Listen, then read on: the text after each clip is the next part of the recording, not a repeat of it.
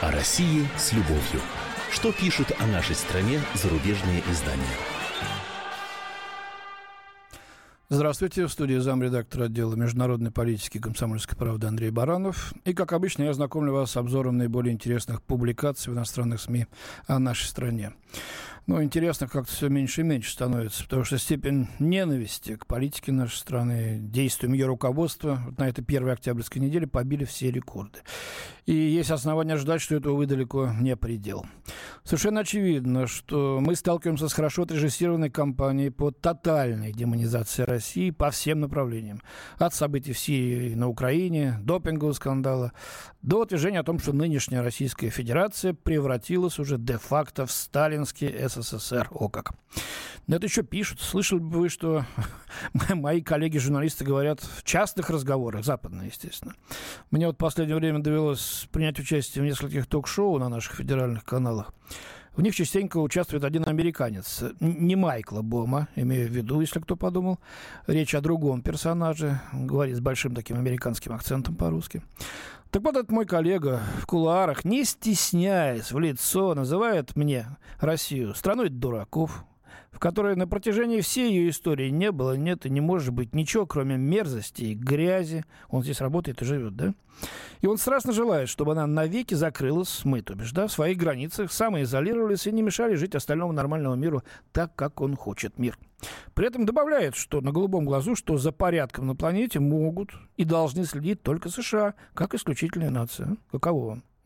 Причем говорит с такой, знаете, детсадовской искренностью, с такой наивной верой в свою кристальную, святую правоту, что приводить какие-то аргументы в ответ просто нет смысла. Я поначалу пробовал. Он их э, даже не опровергает, просто не способен воспринять, как-то осмыслить. Ну, это была маленькая такая картинка для выяснения серьезного вопроса, но теперь обратимся, собственно, к публикации. Тема Сирии сейчас у всех на устах, с нее и начнем. Если в центре внимания западных СМИ интенсивные бомбежки и ужасающие жертвы среди мирных жителей, сопровождающие попытки сирийского правительства захватить части Алеппо, которые они не контролируют, российские СМИ, можно сказать, рапортуют о каком-то другом конфликте. Это пишет Али Клун, журналист британской «Гардиан».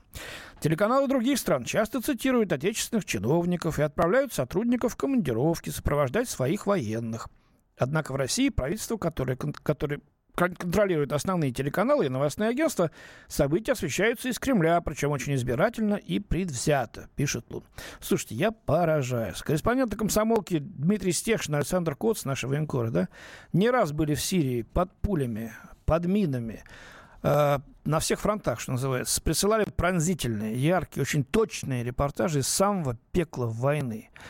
Спецкор наш Дарья Аславова буквально вот полмесяца назад вернулась оттуда. Была и в Алеппо, и в Пальмире. Встречалась с десятками людей, военных, гражданских. Увы, некоторых из них уже сейчас нет живых. Прошло всего полмесяца, три недели, да? Приводила потрясающие факты. Это что, все с подачи Кремля, что ли? Я хотел бы спросить коллег. Да вам, собственно, и не светит сделать что-то подобное. Вот читаю я, и правда едете вслед за своими чиновниками, военными, и э, на интервью с ними глуб... строите свои рассуждения глубоко... глубокомысленные, говорите о преступлениях, в кавычках, России в Сирии. Вот Лун, например, не может скрыть возмущение. Когда пресс-секретарь Госдепа США Джон Кирби несколько дней сказал, что если Россия не выполнит соглашение о перемирии, экстремистские группы продолжат пользоваться вакуумом, имеющимся в Сирии, чтобы расширить свои операции, в том числе, без сомнения, атаковать российские интересы. Может быть, даже нападать на российские города. Государственные телеканалы тогда выдали в эфир сюжет о том, что он угрожал России из-за Сирии. А что, нет, что ли? Он же еще говорил, что о наших э, мертвых граждан повезут десятками в пластиковых мешках из Сирии. Об этом, кстати, Лун не пишет. Попробую нечто подобное бы сказать, например, Мария Захарова, официальный представитель МИД России. Представляю, какой вой поднялся бы на Западе. Но мы так не говорим, а они себе позволяют. Но главной мишенью западных наездов, как и прежде, остается президент Владимир Путин. Все, что бы у нас не происходило, ну вот буквально все, все его рук дело. Вот, например, заголовки. Кто сидит в парламенте Путина? Новый супершпион Путина. Ну, это понятно про Сергея Нарышкина, бывшего спикера Госдумы, теперь возглавившего службу внешней разведки. Владимир Путин травит американских дипломатов. Ну, правда, со знаком вопроса. Наконец, женщина, которая бросила вызов Путину. Это не про Политковскую Анну, десятилетие убийства, которое вот 7 э, октября, да. Э, кстати, очень подробно и много об этом пишут на Западе. Это все про одну из пусирайток. Я потом в конце немножко скажу про Алехина. А, ну, что там в Думе у нас еще плохого? Что там за кто сидит в парламенте Путина? А, оказывается, набрали звезд. Зачем? Сейчас почитаем. Путинская партия «Единая Россия» получила на выборах в Госдуму подавляющее большинство голосов. Три других партии, представленных в Нижней Палате Российского парламента, тоже поддерживают генеральную линию, пишет немецкий, э, немецкая газета «Бильд».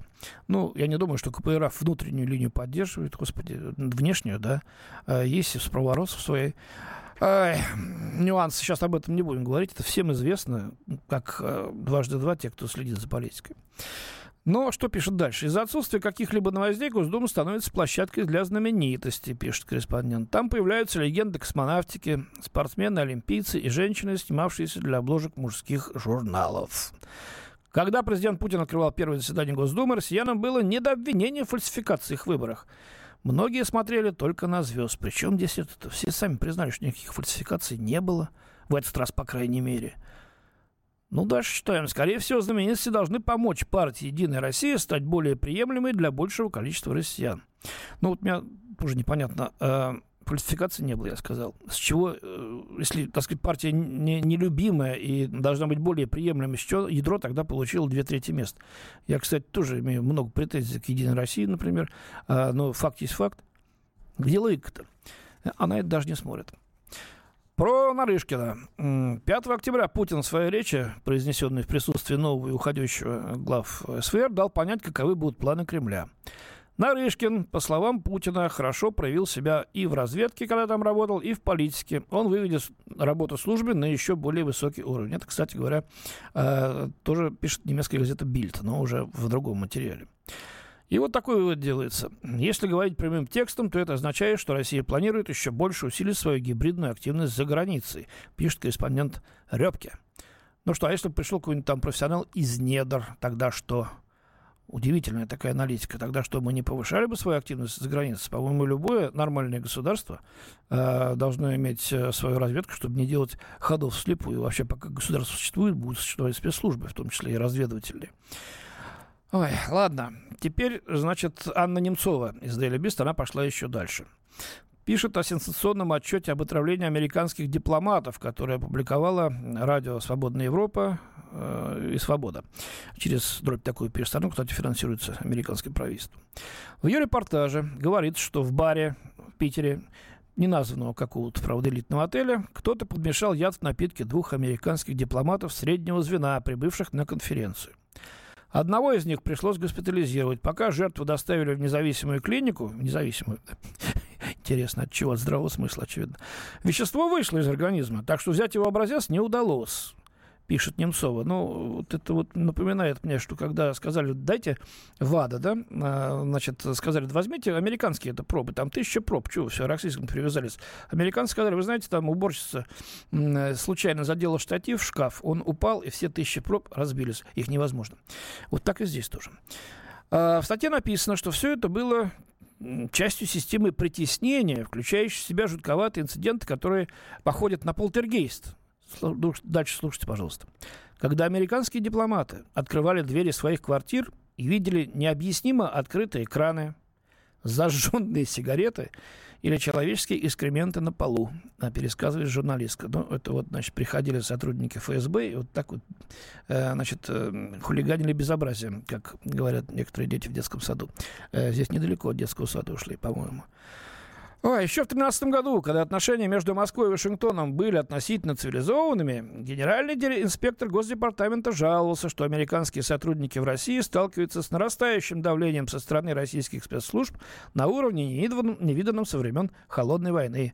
Но тогда Вашингтон обычно молчал – то, что упомянутая выше история всплыла, очередной знак того, что отношения уже совсем не цивилизованные.